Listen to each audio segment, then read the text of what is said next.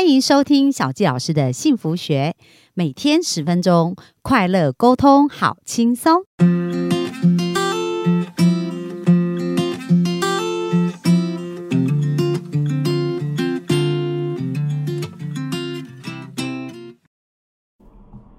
欢迎收听小纪老师的幸福学，那非常开心呐、本周我们就聊一聊，呃，就是我们跟自己的关系。那 Johnson 呢跟我们分享的前几天的议题啊，我觉得哇收获很多。小纪老师自己本身呢也听得非常的精彩哦。那我希望我们的幸福听众呢一路听来，也可以呃有很多很多的收获，然后可以应用在生活当中。那本周最后一天呢，我们要谈到工作跟家庭这个部分哦。那我们就赶快把我们的时间来交给我们的 Johnson 喽。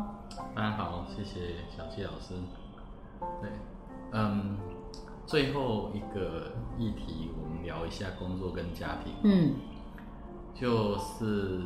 在前几集这样聊哦，那那大家可以想象说，当我过去了我自己过去的人生，当我决定我要做一件事情的时候，我是可以加大那个百分之一百八十的马力去做一件事情。那那体现在马力全开啊！对，体体现在比如说什么，诶、国中最后一年啊，高中最后一年啊，什么，诶、那个大学研究所啊，或者是甚至工作，其实特别是我进到工作以后，拼命三郎。对，那就真的跟神经病一样，就是我就是真的不能只是用拼命三郎来形容了。那那个工作狂也不足以形容我们哇工作的态度，特别是在前面的工工作前面的差不多十五年左右，他啊、几乎工作占了我，我讲说包含睡觉在内啊，工作绝对占了我超过三分之二以上的时间。哇，那你就是说，也就是说你你把所有青春都奉献给工作，对对对，所以也就是说你，你一天工作个十六个小时，然后回家个四个小时、五个小时，然后然后可能跟家人相处，也许只有两三个小时哦。嗯，那那那是这样子的一个一个一个 pattern，而且是长时间的，一二十十几年对对对这，样生活其实也蛮失衡的，对不对？蛮失衡的。对，那那呃，我我为什么要稍微聊一下工作与生活这件事情？当然，如果如果呃有机会可以让我人生重来，我想我会稍微重新调整一点。嗯好、可能不会这么夸张。那我这么夸张，是因为就像我之前举那个念书的例子，就是就是我们方法不是很好，嗯，然后所以有有点笨，我们就是用死方法去去冲一直很努力拼啊对，那可能是个性一部分是这样的关系。那当然，现在有那个成熟度，所以我们也知道说，其实你要达到同样的成果，你可能有更聪明的方法。但是无论如何，无论如何，我也不能说因为这样子说，然后就代表说，哎，那个我们过去的努力这样子是不应该的。其实我只能够说，呃，可以做一些调整，更聪明的调整，但是不能说你都不要努力，好，所以这是不一样的。对，好，那我在讲工作跟家庭的的部分，好，就是说，我们当我们呃，就是说，当我开始做呃进入到职场以后，我工作非常非常努力。那其实我很感谢呃我的太太那个时候，其实她在我工作上面其实几乎是百分之百支持。我每天工作跟神经病一样，有时候呃没有客户也十一二点才回家，有时候我们雇个工厂啊。那个日本客人来 audit，可能他我们送他回旅馆，再回到家可能已经两三点，然后隔天早上七八点又又要出又要在又要在工厂报道，然后要那个忙碌的一天。那在工作上，其实他他完全没有，就是说对我们的这样这个工作时间这么长有有抱怨。嗯，但即使他不抱怨，并不代表这样子他没有感受对，这样面不代表他没有感受，而且这这东西其实是失衡的。然后另外还有就是我我结婚一年多左右，那我就开始有了第一个女儿，嗯然后后来三四年以后又有第二个女儿。嗯那其实我到目前为止，我算是蛮骄傲的，是我的女儿现在今年老大才刚上大学，嗯那小的现在是九年级哦，这对可能是台湾国三，那在美国算高中的啦，美国高中的四年哦。那他们两位其实，即使说老大已经算是走过青春期，小的还在这个阶段，可是其实两个跟我的关系是非常非常 close。那你那时候让每天一直工作，根本很少时间见到他们，怎么可以维持这种对关系？对对对对，其实这个这个事情我还蛮感觉，就是还还蛮感动，还蛮感觉蛮好的。就是说，嗯，我想跟大家分享的是，首先，你工作如果很忙，当然你如果懂得用更聪明的方法去做某些调整，然后不影响你的绩效。但是你还是能够维持到更好的结果，那当然应该要，而且我相信很多人是做得到。那如果我们你像当年的我一样，你没有那么好的手法，那你还是很努力。我觉得有几个很重要关键你要维持。嗯，第一个是你不可以把这个比如说工作的压力带回家。嗯，这个很重要。这个是我十几年来一直一直很在意的点，就是说，比如说。我们上次讲，工作里面可能有百分之七八十的时间，你其实没有那么开心的。然后，然后只有百分之二三十，你要么就有成就感，要不然就跟同事玩闹哈，有开心的部分。但绝大多数其实不是。要处理很多事情。对，可是，可是，可是，我觉得我能够做到比较好的，就是我从来不把工作情绪带回家，所以我没有，我没有说什么我今天被客人骂，然后回家骂小孩，从不做这种事情。然后我也不会说，哎，这个刚接一通电话，然后，然后很不爽，哎，不舒服，然后转头电话一挂就跟太太吵架，我们也不做这种事情。那我觉得第一个，你不要把工作压力带回家，你应该就是要把这这个东西要隔清楚。那第二个就是说，呃，有时候特别是呃，我觉得亲子互动那一块啊，亲子互动那一块。像我从小跟我们家女儿为什么可以感情这么好，就是我从小就是比较把他们当做是玩伴，嗯，像朋友一样。哎，其实我上次来跟 Johnson 聊，就是为了这个专访，然后他还接到他女儿电话从美国打来，然后真的很像在跟情人聊天，你知道吗？对，就是从小我就把这些孩子当玩伴，所以很多时候我如果呃如果有看到我跟他们在玩的时候，他们小一点的时候，你就看到他们。这个两个人轮流在我身上滚过来又滚过去，骑来骑去呀。然后，然后有时候看到连我的妈妈看到都说啊，你不要没大没小，不要虐待你爸爸，你爸爸平常工作这么累哈，那怎样怎样。然后我就我就会跟我妈妈说啊，没关系的，平常没时间跟他们玩，就跟他们玩一下。所以他们就自然而然跟你之间不会有很大的那种压力，就没有距离感，没有距离，对。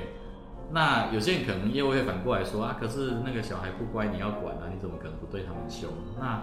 我是觉得跟孩子的互动，嗯，其实应该是呃，该玩的时候你还是要很放松的跟他们玩。对。然后当然你说你要要求的部分，那那看他们年纪多大，其实要用适当的方式方式或者是沟通哦，去去慢慢引导他。然后再来就是你要能够呃把。他们做不到的部分，呃，看作是一种，就是看作是一种成长的历程。嗯，好，也就是说，比如说，其实像我们呃华人父母亲，甚至包括我自己在内，我有时候也会看啊，为什么我那些朋友的的孩子每一个都这么厉害，每一个都去念什么哈佛、斯坦福，什么佛都出来，但是为什么我们自己的孩子连连叫他考个九十分都这么难？嗯，所以所以。呃，有时候难免还是会有某些比较心，有时候还是会觉得这么沮丧。然后为什么别的孩子都这么乖，我们自己小孩这么爱玩手机什么的？对。那可是我发现，我也曾经有过几次，就是用比较严厉的方式去对待我的孩子。那特别当他们进到青春期以后，比较大了以后，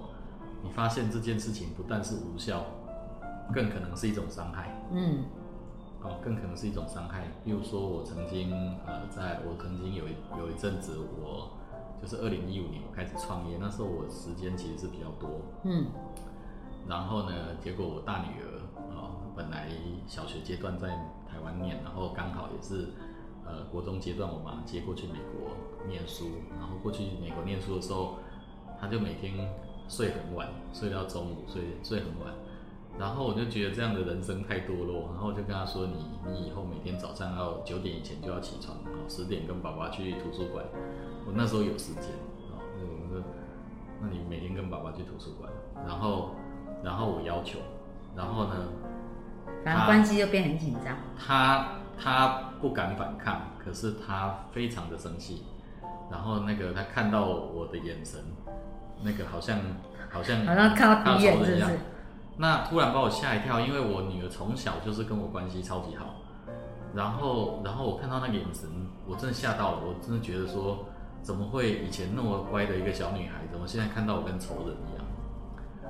那后来我很快的，其实几天之后我就想通了这件事情，然后我就改另外一种做法，我就比如说我女儿其实长大以后又更有自己的个性或想法，所以但是那些所谓个性又想法，不见得永远都是成熟的，我先这样说，所以有时候有些东西其实我们是看不惯的，但是我告诉我自己说，看不惯的就先忍忍，好、只要没有那种什么立即性的伤害。对，哦，比如说他没有什么出去吸毒啊，他没有那个怎么样，那个什么在外面闹事啊，闹事。嗯，如果只是啊玩玩手机什么，就是不是什么真的立即性伤害，那我会先忍忍。那忍忍不是说我就不要管，而是说我不要第一时间就马上去强压，或者是要要求他做什么改变。所以我看不顺眼的，我尽量先忍下来，先不讲。但是我看到他有好的改变的，我就开始练习着称赞他。赞对，嗯我就跟他说：“哎呦，不错哦，最近，哎，那个成绩好像有在进步哎，你最近是有比较用功哦。”然后你就很好笑，你就看到那个十十十三四岁的孩子，然后那个尾巴就摇起来了，就是说开玩笑，对不对？我那么聪明的，然后他就会自我期许对。对对对，然后几次就是常常用这样的方法，几次你就发现，那个你不喜欢他做的那些事，他也慢慢在收敛，然后反而是你觉得他做的好地方，哎，逐步的在放大。就扩大他的好对对对，但是这。个东西当然要有一点时间，可是你如果时间拉长去看的时候，你发现说，哎，这个方法比我当时要求他说，你给我乖乖起床，你给我这个这个呃呃功课要成绩要到什么地步，有用多了有用多了，对，然后然后又能够维持住就是跟他们的关系，所以也是让，我很多的那种朋友他们会会会会很压抑，说像我这种工作狂。然后我们在事业上，很多人看来说，哎，你们你你你事业一路都还算是，至少在别人眼中算是平顺顺遂，嗯，然后现在搞到甚至台湾也有也有呃事情要做，美国也有事情要管的情况之下，那我怎么还能够跟跟孩子的关系能够到这么这么这么好？那其实我觉得就是这些东西。其实那这个是这个是很重要，因为我看到 Johnson 跟孩子的连结啊，就是说孩子其实是连接很多快乐，而且当他发现他强制要求孩子，孩子呃有，就他其实也是很细心哦，就是说有在观察他跟孩子的互动到底是呈现一个什么样的状态，所以一发现不对劲有没有，马上就调整。我觉得父母也都是在学习啊，对不对？嗯，那那我也不能都只是讲好的啦。其实，比如说像我后来在二零一五年，我也跟前妻有分开了。那所以其实从我创业以后，我是自己在带孩子。对，那但是但是，比如说在婚姻关系上面，我想一部分我们那个不佳的工作，呃，以前对工作太过投入，可能也会有一部分的因素了，然后再加上可能我们两个的目标想法有差距，所以我们其实，在那一块的经营上面就没有那么成功。可是，可是我要讲的还是一样，就是说，呃，实际上尽管是这样，我觉得我自己很 lucky 的是，我们在处理那个最后要分开的过程，还是很和和平的处理，然后到最后让这些孩子也觉得说，真的两边的父母都还是很爱他们，然后嗯。两边父母其实是大家同心协力的，还是在在在为支持啊照顾孩子啊。对对对对，所以、嗯。所以我觉得诶、不能讲说我们的人生就是说呃绝对的怎么完美，可是至少。呃，我想我们能够在我们自己能够做得到的范围，而且顺着呃我们各自的这些心意啊、然后还是能够某种程度上的让让整个呃自己的人生也好，然后让整个比如说孩子，啊、其实是还是落在一个我想应该还算呃算是幸福的状态这样子，对。然后呃，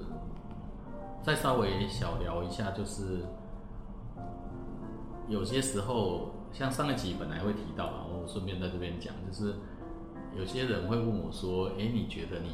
你你有没有遇过这种所谓真正的人生的谷底？”哈，我想，如果真的严格要讲，我我真正的谷底就是在二零一五年的时候，那一年我呃离开之前公司，嗯，就那个厂长，对对对，呃，厂长已经是更之前的职务了，但是我我后来离开的时候，是我的位阶是比那个位阶又更高，对，那离开一个呃那种非常大型的上市贵公司的高阶主管的职务，然后也是在几乎同时，那时候就是离婚，离婚。然后呢，也是在那个时候把孩子接去美国，然后我要一个人带他们，然后我要创业，对。然后，然后那个过程啊，呃，再过两三年之后，曾经有一个朋友，呃，我们在聊天，然后有个朋友就跟我说，两三年前我不敢问你，那现在呢，我想要跟你讲，我说他他跟我说，我觉得你真了不起，我说怎么了不起？他说。当你在最谷底的时候，刚刚讲的那些事情的任何一件发生在我自己身上，可能就垮了。对，好，比如说你你你你你从一个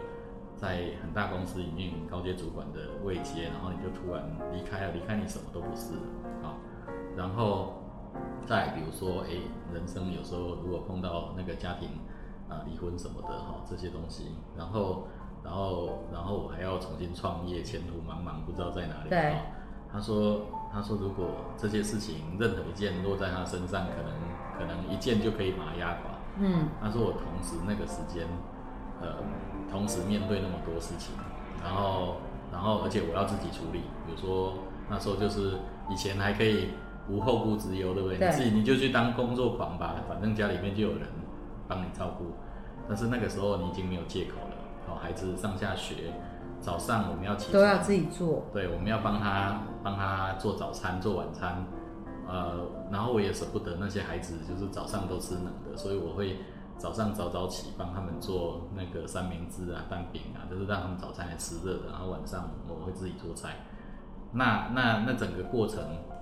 呃，朋友就会觉得说你怎么走过来的？感觉很心酸，对，也不会心酸。其实我觉得蛮你自己还蛮蛮那个调色蛮好，可是别人可能觉得一下要面对对对，他们在看的时候，他们会觉得说你怎么有办法一下承受这么多？那我觉得，我觉得还是心态很重要啦。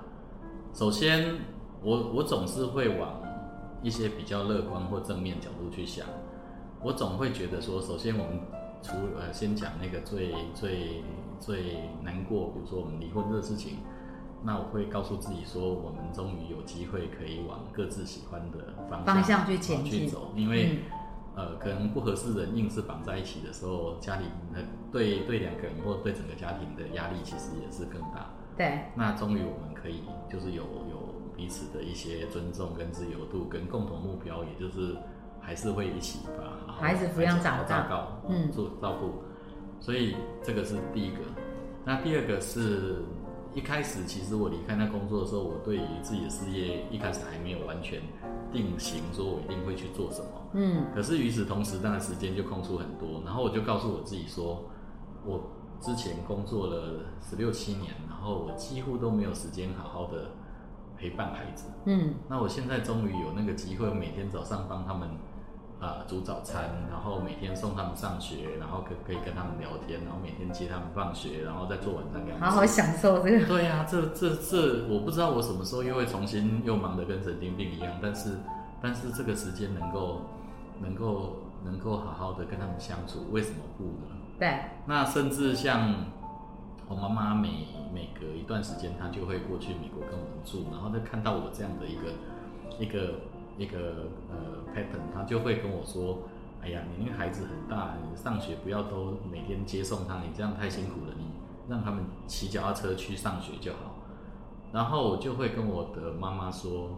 其实他愿意让你在也没几年了。”所以其实对你来讲是享受这个过程相处的时间。可是我妈妈会看到是啊，你太辛苦，你又要工作，你要做家事，你要怎么样，咚咚咚，通通都是你自己要做。那那可是对我而言，我我会。说服自己说，其实我们在享受这个过程，而你不知道呃下一刻嗯，你要做的事情会不会影响改变的这一些，所以今天能够享受就去享受。对，所以我我我想我想我们在工作跟家庭上面哈，然后每一没有一没有一个人的人人生是绝对完美。那我想我自己的人生我也不敢讲说是完美，可是我觉得我还是可以告诉自己说我是幸福的。嗯好，那那那因为我一直能够保持这样的一个观点，然后啊一路走来到现在，那我们现在大概也就比较呃，首先比较没有那么大的财务压力，然后再就是事业我们可以自己决定对做什么，然后然后跟孩子的关系其实现在算是